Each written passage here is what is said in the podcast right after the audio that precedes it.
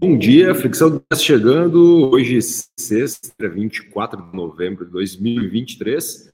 Bem-vindo, bem-vinda. Agradecer a galera aí que pela manhã, pouquíssimas pessoas ao vivo, mas né, a gente sabe que durante o dia aí a galera vai, vai ouvindo, vai assistindo também, né? E vou convidar a Cássia aqui para que a gente vá para o conteúdo, que é o que importa, né, senhorita Cássia? Lembrando que eu estarei de aniversário amanhã, então estou aceitando presentes. Bom dia a todos, bom dia, Alexandre. Eu ia fazer justamente essa quebra de protocolo aqui, né? É, antecipadamente já te parabenizar pelo teu aniversário. Inclusive, convidar todos que estão nos assistindo, né? Vão lá no perfil do Alexandre, deem os parabéns para ele, agradeçam o impacto que ele tem gerado nas nossas vidas ao longo do tempo. Mas vamos lá, né? Vamos para o que interessa hoje, falar um pouquinho sobre os indicadores de mercado nós temos que uma variação, o dólar parece que está persistindo, né, com variação de 0,01% pelo terceiro dia consecutivo, fechando em R$ 4,90, ainda abaixo dos R$ reais. A Bolsa de Valores do Brasil, nós tivemos o Bovespa variando 0,43% e renovando a máxima do ano. Então, novamente, batemos os 126 mil pontos né, e, e, com máxima desde uh, 2021.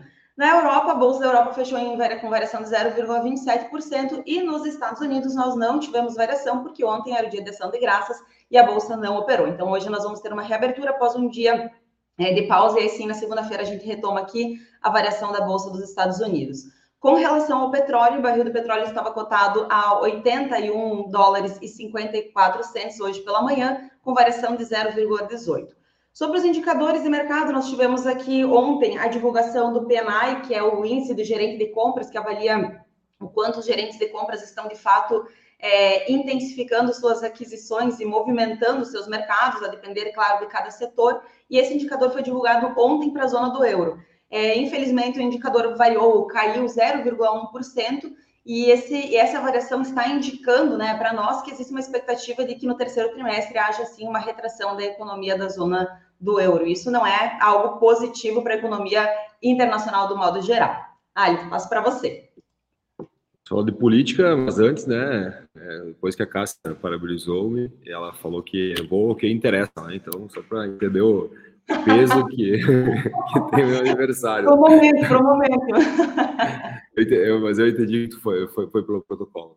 Eu, eu, eu, e amanhã eu faço 40 anos, quem diria, né? As entradinhas estão começando, né? Faz parte do jogo. Bora lá. Vamos falar sobre política. Então, o Brasil tem o pior retorno de imposto à sociedade. Isso mesmo. Né? É, existe um índice chamado Índice de Retorno de Bem-Estar à Sociedade. Ele é medido e, e, e nesse digamos, cálculo, 30 países são analisados, o Brasil tem o pior retorno sobre a sociedade, é o que é o imposto que a gente paga, que a gente recebe do governo. A destacar que no Brasil temos algumas regiões que conseguem abstrair um pouco mais dos seus impostos, né, colocar aqui em ordem Distrito Federal, São Paulo, Rio de Janeiro, nossa Santa Catarina e também o estado do Paraná. Milley, né, presidente eleito nos, no Argentina, falar dos Estados Unidos, na Argentina, voltou atrás e diz que o Lula será bem-vindo à cerimônia de posse. Lembra, né, que ele fez uma crítica severa ao presidente do Brasil, Lula, dizendo as palavras, inclusive, de baixo calão. E agora, né, obviamente, a gente sabe muito bem que para operar politicamente, ele vai precisar rever muito dos seus discursos, né? Ele vai precisar da galera, não adianta, né? O Brasil hoje é um país muito importante para a Argentina, né? então ele já fez aí a meia culpa e falou assim: ah, Lula, seja bem-vindo, ele é presidente do Brasil e bola para frente. Às vezes, e falando em Argentina, né, nós temos as reservas da Argentina, eu trouxe aqui essa informação pela questão de governabilidade, né, o governo Milei vai ter muita dificuldade de governabilidade, inclusive ontem o seu próprio uh, economista-chefe citou as seguintes duas perguntas, né, de onde virão os dólares de mais dívidas? Então, foram essas perguntas do próprio economista-chefe do Milley, ou seja, a governabilidade dele não será tão simples, ele vai precisar muito do parlamento, vai precisar muito também do próprio povo argentino. E para finalizar a parte política, vamos falar aqui sobre Banco Central com mais autonomia. Tem algumas votações aí que estão rolando, as câmaras a Câmara dos Deputados, também o Senado, elas vão dar o que falar. Falamos do STF né, ontem, e temos também a questão do Banco Central com mais autonomia. Inclusive, o presidente Lula, ao assumir, o Brasil em 2023, ele comentou que e criticou né, de forma bem assídua a, a, a, a, digamos, a liberdade né, ou a autonomia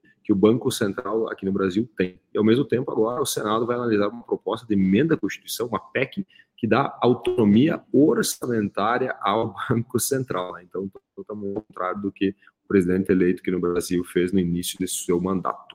Cássia, por favor. Vamos falar sobre o fluxo do dinheiro, né? Aparentemente, nós vamos ter mais renda para as pessoas que são mais jovens.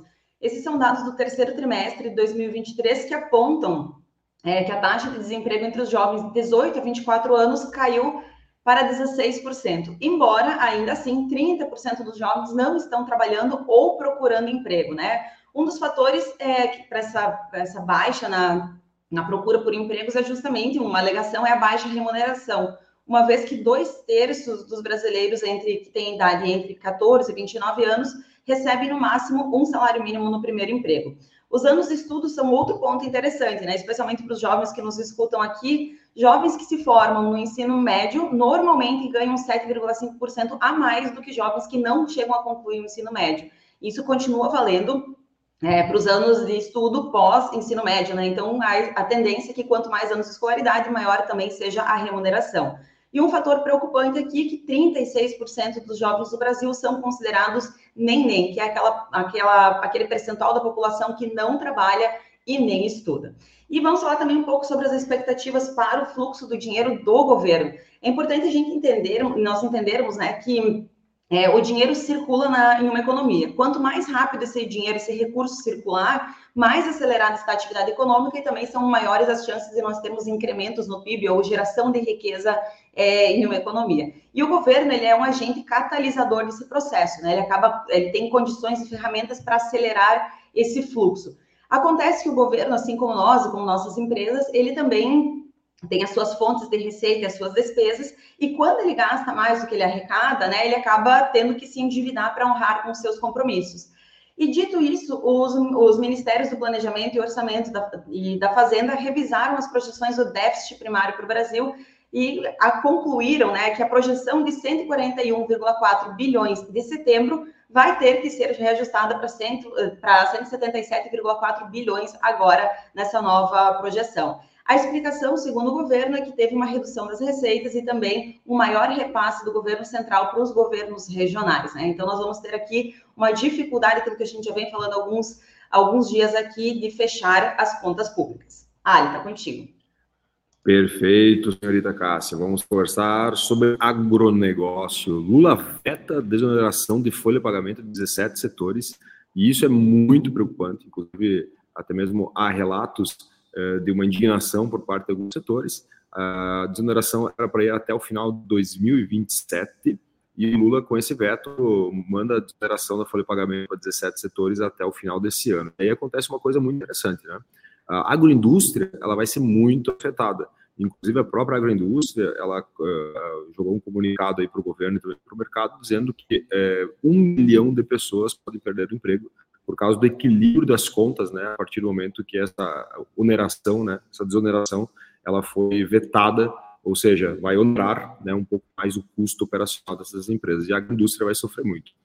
Uh, a estimativa de produção de soja foi reduzida em 4,4%, segundo a Data Agro, né, então é muito importante nós olharmos, porque nós estamos com interferências climáticas de uma forma aguda em várias regiões do, do Brasil, né? Alguns lugares chove muito, outros lugares não chove, outros lugares é, está muito quente. Então, uh, as janelas de produtividade elas estão totalmente descompassadas. Então, já uh, novamente teve uma estimativa para baixo do plantio de soja, que é inclusive o nosso principal commodity de exportação no agronegócio. É importante nós também acompanharmos, inclusive foi citado pela Data Agro, sobre a questão da possibilidade de novamente uma revisão para baixo né, nos próximos dias. Então precisamos acompanhar. Uh, consumo de ovos, né, para finalizar aqui a parte do agronegócio, consumo de ovos, só para ter uma ideia, olha a importância que tem também a questão do posicionamento. Né? Então, nos últimos anos, uh, o, o, setor ele se posicionou no sentido até mesmo de marketing, mostrando uh, o, os ovos como proteína, né, como uma proteína para substituir muitas vezes alguns outros tipos de alimentos que nós estávamos acostumados a comer, e automaticamente subiu o consumo de uma forma uh, bem, digamos, aguda. Inclusive, eles têm uma meta agora até, se não me engano, é 2030, 2029, algo nesse sentido, de subir. Nesse momento, nós, do passado, 2022, nós estávamos com 241 ovos per capita, ou seja, consumo ano por pessoa. Lembrando que em 2007 nós estávamos com 120 ovos ano. Olha só, cara, nós praticamente não, nós dobramos né, o consumo de ovos. A meta deles traçada lá atrás ainda foi de chegar a 350 ovos ano por pessoa. Para ter uma ideia, é um planejamento. Olha só, o setor de, de, né, de ovos de se reunindo e fazer um planejamento para consumo né, de, ovos. Isso é muito importante no sentido do posicionamento. Né? Eu falo que todo posicionamento requer um planejamento. Cássia, por favor. Vamos falar sobre o varejo, então, e parece que hoje a nossa pauta está é, indo de vários tópicos e sempre trazendo o governo aqui como um, como um movimento também que tem interferido nas, nos nossos tópicos, né? E de fato, aqui hoje eu quero trazer para vocês que o governo voltou atrás, né? O ministro do Trabalho e Emprego, Luiz Marinho, ele revogou a portaria que restringia o trabalho aos feriados e domingo. Nós falamos sobre isso aqui nos últimos dias e sobre o incômodo e o burburinho que gerou por parte dos varejistas, né? Os varejistas se sentiram incomodados porque tiveram essa, essa portaria que saiu nos últimos dias foi justamente para que não para que houvesse, né, tivesse necessidade de convenção coletiva para trabalhos aos feriados e domingos. E claro que o varejo entendeu isso como uma, uma mais um entrave, mais uma burocracia para um ano que já está sendo muito difícil. É, a, o propósito da nova portaria era, entre aspas, aqui vou trazer as palavras do Luiz Marinho, é, valorizar o espírito de negociação coletiva. Mas, segundo o ministro, também houve uma desinformação na interpretação da nova portaria. Agora segue vigente a portaria de 2021 e uma nova comissão será formada para discutir o tema em 2024. Ou seja, não é mais necessário convenção coletiva para tra trabalho nos feriados e domingos, a negociação pode ser feita diretamente entre o empregador e o empregado. E finalmente a Black Friday chegou, né? Embora a gente tenha ouvido falar dela no, no último mês, hoje é efetivamente o dia Muitas empresas consideram que é o dia mais importante do varejo. O movimento ganhou muita força no Brasil é, em 2010, né? Logo foi se estendendo para Black Week e Black November, então por isso que a gente tem inclusive a pré-Black Friday já acontecendo desde o primeiro dia de novembro em, por algumas empresas. E um fato curioso, né? O consumo na Black Friday tem aumentado nos últimos anos, mesmo em período de pandemia. Então, embora essa data tenha se diluído ao longo do mês, parece que sim, as pessoas estão esperando o mês de novembro e talvez, inclusive, a sexta-feira para consumir mais. 96% dos consumidores brasileiros pretendem comprar, pretendem comprar algo na Black Friday e pretendem fazer essa compra pela internet, ou pelo menos uma das compras pela internet. 75% dos consumidores esperam descontos que sejam reais de pelo menos 30%. Então, não é a metade do, do dobro, as pessoas estão, de fato, talvez acompanhando um pouquinho mais a movimentação dos preços. Quanto à entrega, né, os consumidores brasileiros, eles querem receber os produtos adquiridos pela internet é, em até uma semana, né? E se depender dos Correios, Ale, como é que fica essa situação agora? Bom, então, falando em Correios, ontem entraram num acordo, né? Nós tínhamos a greve anunciada, ontem teve votação, só o Estado de São Paulo que vai votar hoje, né? mas os Correios eh, não farão greve no Brasil e a Black Friday, em teoria, o que depende dos Correios, a entrega, em teoria, será uh, feita. Uh, falando ainda em Black Fridays, né, só para dar uma aspas, é muito importante nós entendermos que os, esse ano a Black Friday ela dilui muito, né, o varejo precisando faturar, daí começou lá em novembro, alguns começaram ainda no mês de outubro, né, a Black Friday antecipada, e chegou agora no dia, matou a data, né, e isso é uma coisa eu acredito que no Brasil nós teremos que é, talvez até regulamentar né, algumas datas, como a própria Black Friday. Né, os Estados Unidos funciona muito bem a Black Friday, hoje, tipo assim, hoje no dia para tudo e realmente ela é uma data interessantíssima né, para o consumidor e também para o próprio varejo. E aqui no Brasil a gente dilui e acaba, acaba até mesmo é, penalizando uma data que seria muito importante é, para o faturamento do varejo. Mas, continuando aqui, canal de. Olha, olha só a importância de canais de vendas, né? Quando a gente fala muito, às vezes, em vendas, o canal de venda, por onde você vende, também acaba ampliando as suas possibilidades de faturamento. E a Decolar anunciou oito lojas físicas aqui no Brasil. E aí vai concorrer direto né, com a CVC. Uh, os bets, né, que são aquelas. A gente ouve muito hoje a questão de patrocínio. Acho que time de futebol, todos os times de futebol têm patrocinador de algum bet, né? E agora entrou, é, o Senado aprovou já uma autorregulação das publicidades, né? Não estou nem falando lá da questão da tributação, que está sendo ainda discutida, ainda não foi batido o martelo, mas estamos falando da publicidade. E o BET vai sofrer mais ou menos o que o cigarro sofreu no passado, né? Que é o que? Ser regulado e, e principalmente ele vai ter que trazer algumas mensagens contra o próprio negócio. Né? Então, desestímulo ao jogo, advertência sobre, sobre o que o jogo vai causar, ações de conscientização também de jogadores impulsivos e tudo mais, código de conduta, restrição de publicidades em alguns canais. Né? Inclusive, tinha nessa é, proposta de lei, tinha até mesmo o mais agressivo, que era a proibição dos bets de fazer publicidade, como mais ou menos foi o cigarro. Né? O cigarro hoje é proibido no Brasil, né, fazer publicidade em canal aberto e assim por diante. E para finalizar, parte de marcas e marketing, olha, olha que interessante, né? Quando a gente fala de exposição de marca, através do posicionamento estratégico. A Seara, Seara Alimentos, ela tem a linha gourmet. E ela, dentro do aeroporto de Guarulhos, ela abriu ontem um espaço que é um restaurante que vai funcionar 24 horas por dia, fazendo desde café da manhã, almoço, jantar, com produtos da Seara Gourmet. E esse espaço ele tem mais como objetivo ter o impacto de marca e também mostrar né, para as pessoas o potencial dos produtos da Seara Alimentos. Cássia, por favor. Ok, vamos falar, dar um giro internacional aqui, falando um pouco sobre alguns aspectos interessantes. Ontem nós falamos aqui sobre o acordo, né? O primeiro acordo de paz ou de trégua da guerra entre Israel e o Hamas. O período de, de trégua está previsto para os conflitos, né? Está previsto para ter iniciado hoje na madrugada, às duas horas do Brasil e sete horas é, do, do, horário local é, de Gaza. No entanto, o ministro da Defesa de Israel declarou ontem que os ataques contra o Hamas vão continuar com força após esse período de trégua. Então, essa é uma negociação apenas para liberarem 50, para o Hamas liberar 50 é, israelenses que estão é, com eles, né, estão, estão presos, e aí depois a, a perspectiva que, de fato, a guerra retome e talvez com mais intensidade, inclusive. Além disso, o ministro da Defesa está estimando que vamos ter pelo menos mais dois meses de conflito é, pela frente. Então, não, não foi um sinal tão claro assim de que as coisas vão se acalmar após esse período.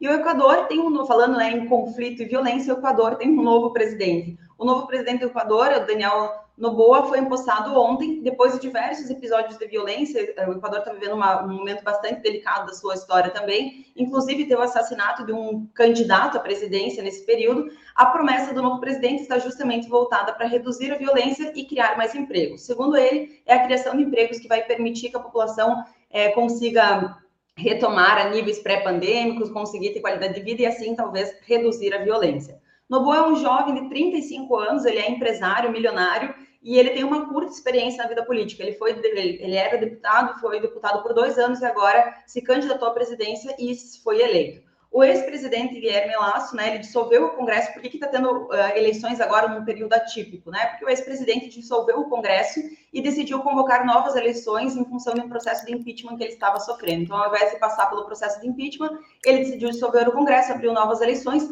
Poderia ter se candidatado, mas não se candidatou. E aí a vida segue normal, né? Quando, quando há possibilidade dessas manobras políticas também. Ali, passo para você. Para finalizar o dia de hoje do Fricção Ideias, vamos falar sobre inovação. Trouxe dois pontos aqui importantíssimos. O primeiro dele é sobre o táxi voador. Estamos ouvindo falar muito nos últimos dois anos né, sobre os carros voadores. E uma empresa, a Volocity, ela afirmou que nos Jogos Olímpicos de Paris, em 2024, ela terá é, carros voadores, então táxi voadores, para colocar as pessoas do ponto A a ponto B. Se ela conseguir cumprir com essa promessa, será algo realmente disruptivo para o mundo. É uma tendência que vai acontecer, mas ainda né, está em fase uh, estratégica de regulamentações em alguns países, de como funcionar e também questão do avanço da tecnologia. E para finalizar o dia de hoje, é, em 2022 nós fizemos uma camiseta do Member Black do HJ Conference que era sobre o grafeno. Né? Então nós tínhamos uma história do grafeno. E olha que interessante, né? Caxias do Sul fez o segundo encontro, né, que é uma feira sobre grafeno, maior feira da América Latina, reuniram 9.500 pessoas, e eu indico você estudar um pouco sobre o grafeno, até porque o Brasil hoje tem a maior reserva de grafeno, o Rio Grande do Sul, dentro do Brasil, também é a maior reserva de grafeno, e o grafeno, é, para ter uma ideia, um dos, é, digamos, benefícios dele é que ele é 200 vezes mais uh, resistente do que o aço, e ele é flexível. O grafeno é, vai ser responsável de fazer telas, por exemplo, e ele é um, um condutor, né, um autocondutor de, de, de, energia e dados também, né? Então, o grafeno ele vai ser responsável por fazer telas flexíveis no futuro, e é uma coisa também sem volta, né? Isso vai melhorar muito a tecnologia, né, inclusive dos próprios carros voadores, aí com certeza o grafeno, e ó, o Brasil tem a maior reserva de grafeno no mundo, né? Por isso que é importante nós discutirmos o tema. Cássia, fechou então? Fechou por hoje? Fechamos. Perfeito, fechamos. Então, beleza. A segunda? Até segunda-feira. Segunda eu volto mais velho. é isso aí. Valeu, galera. Aquele abraço. Até segunda. Falou.